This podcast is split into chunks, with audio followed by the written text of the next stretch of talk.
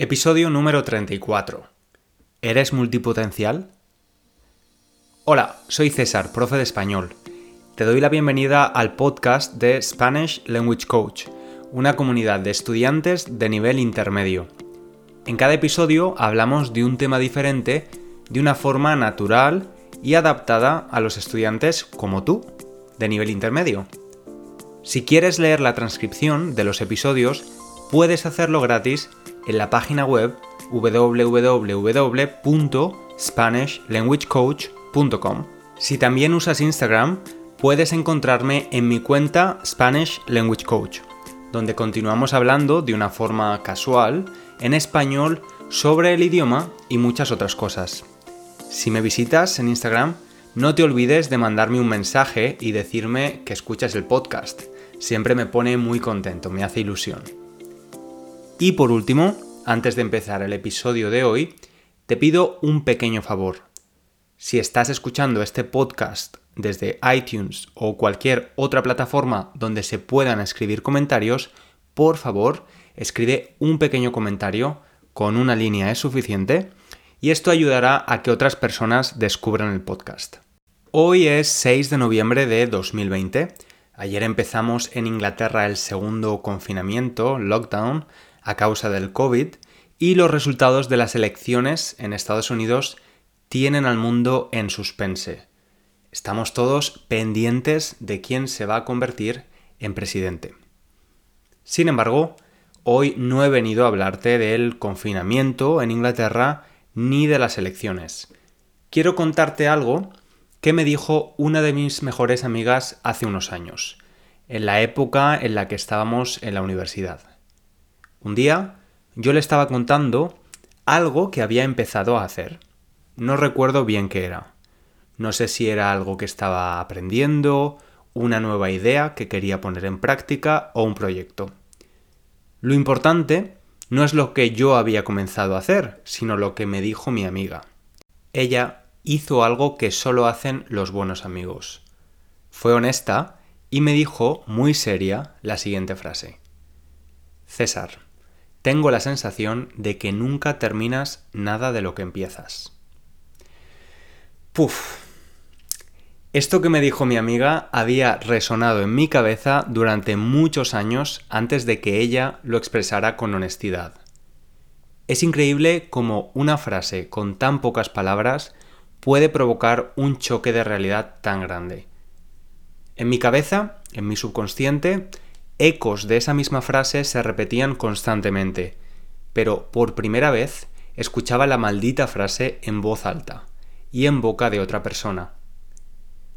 Esto me daba una señal clara. No era algo que solo pensaba yo, era algo que podía verse desde fuera. No sabía qué estaba pasando conmigo. Cuando iba a cursos de orientación profesional siempre nos hablaban de buscar tu pasión, de tener claro tu objetivo, pero yo no tenía una pasión específica. Me gustaban muchas cosas, estaba interesado en diferentes disciplinas.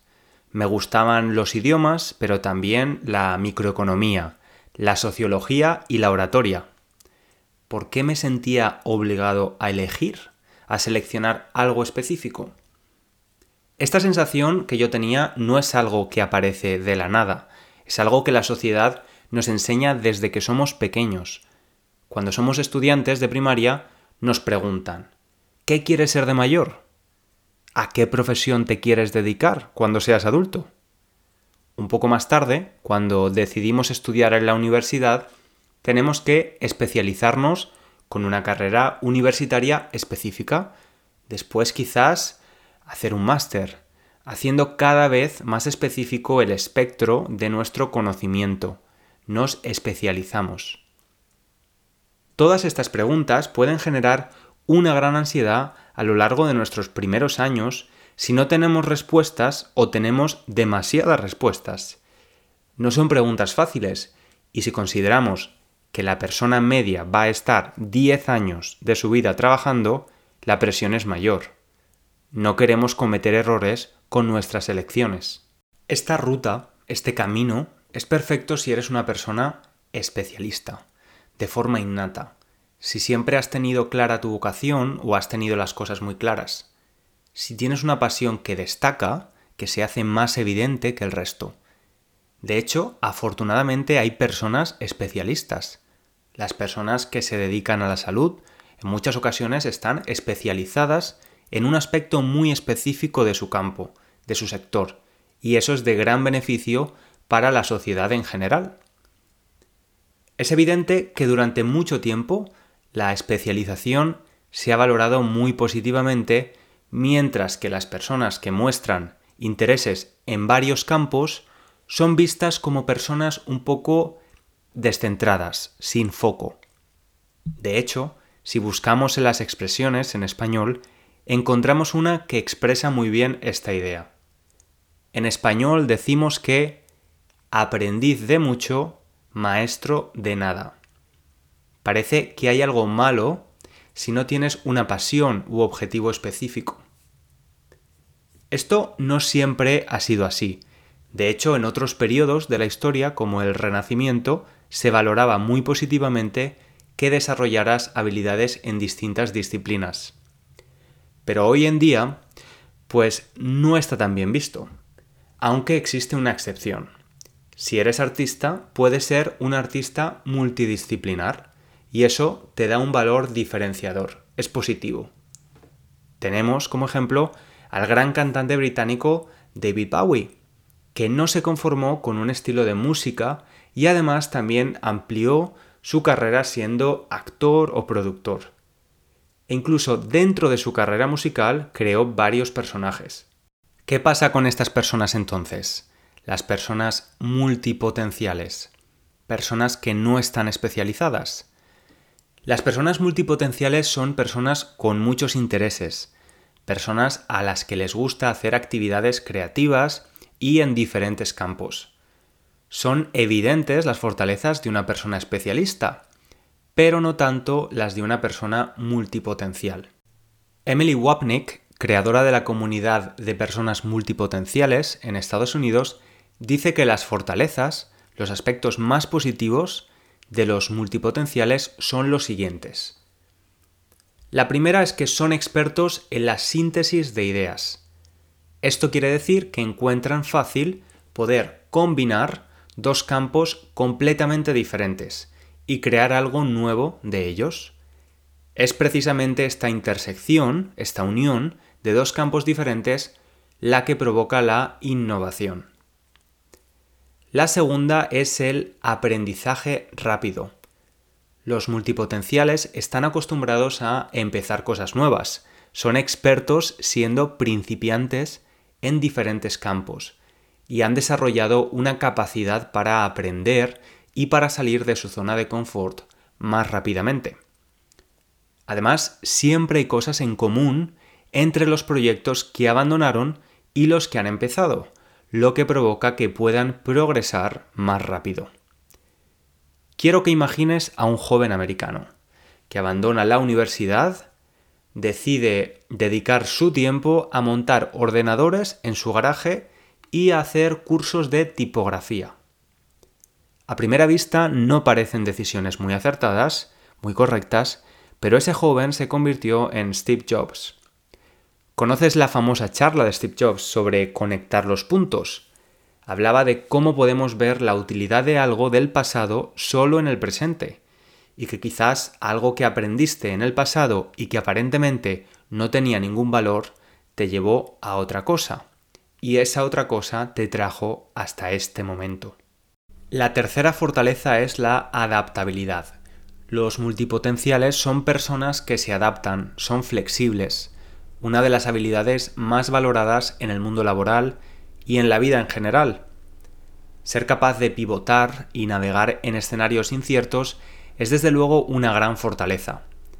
En el episodio número 16 hablamos, por cierto, del nuevo escenario laboral y nos cuestionábamos si ahora tenemos trabajos para toda la vida. Hablábamos de este tipo de habilidades. Bueno, ahora vamos a conocer un poco más cómo funciona exactamente la cabeza de un multipotencial. Cómo es estar en la mente de un multipotencial. Y atención porque quizás te sientas identificado o identificada. Vamos a ver.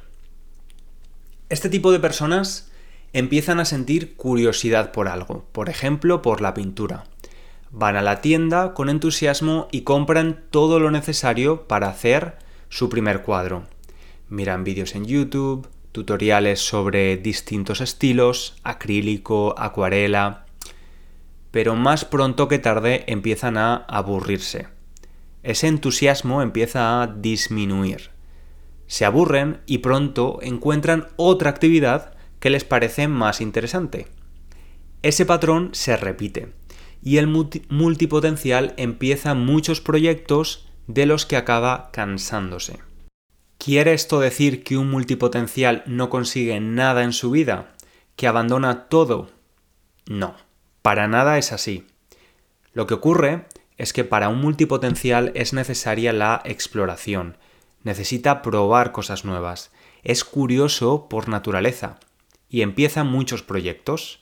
No mantiene todos los que empieza, pero por supuesto que mantiene algunos, a pesar de las dificultades que puedan aparecer. Si tú eres multipotencial y un día decidiste aprender español, años después sigues aquí, no lo has abandonado, a pesar de las dificultades y frustración que a veces significa aprender un idioma.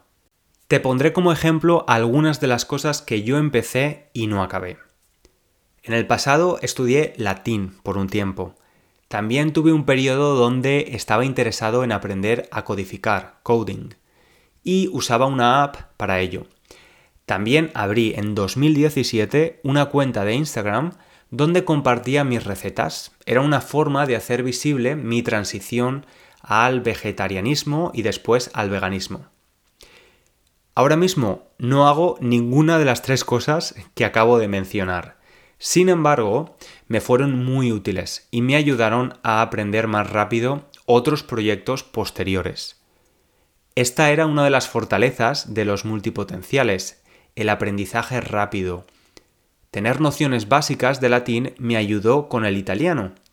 Y mi cuenta de Instagram de recetas fue el experimento perfecto para aprender a usar esta red social todo ese conocimiento lo pongo en práctica en mi cuenta de profesor que uso hoy en día y me ayuda muchísimo.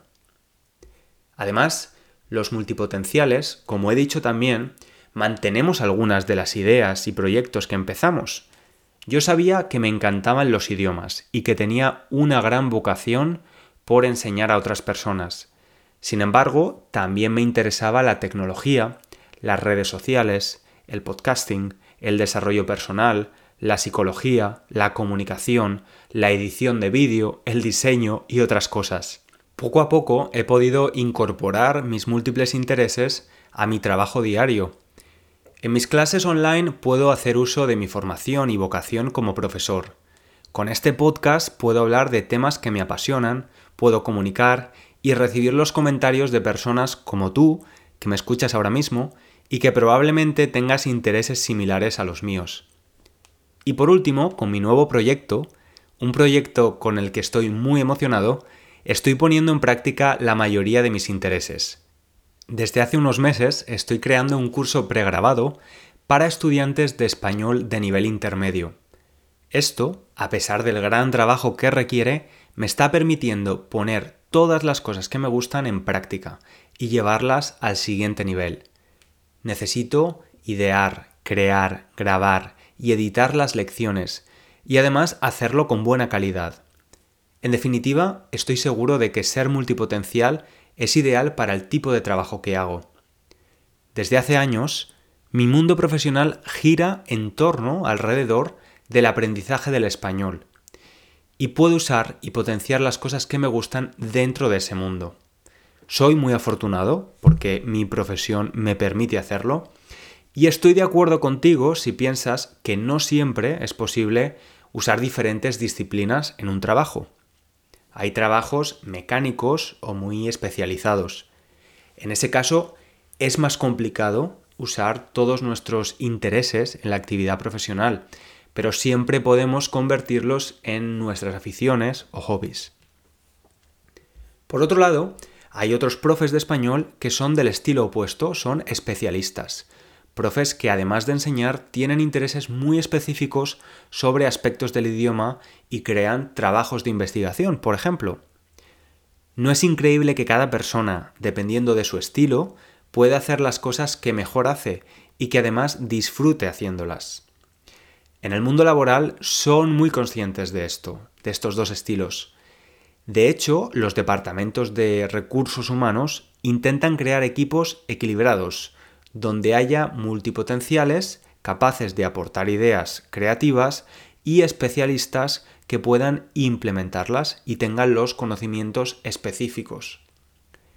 Si te sientes identificado con lo que te he estado contando y tú también eres un multipotencial, te gusta aprender de diferentes disciplinas y eres capaz de conectar todos esos conocimientos, enhorabuena. La verdad es que guiarte por tu curiosidad puede llevarte a lugares magníficos. Las personas multipotenciales no somos genios, somos personas normales y corrientes que poco a poco hemos aprendido a combinar nuestros conocimientos y habilidades de diferentes disciplinas. Si estás escuchando este podcast es porque algún día decidiste empezar a aprender español. Quizás antes de eso habías intentado aprender otro idioma, y acabaste abandonando. Pero ese, aparente fracaso te ha dado muchas herramientas, utensilios para tu aprendizaje del español. Y la experiencia de aprender español te está dando otras muchas herramientas para futuros proyectos. Estarás mejor equipado o equipada.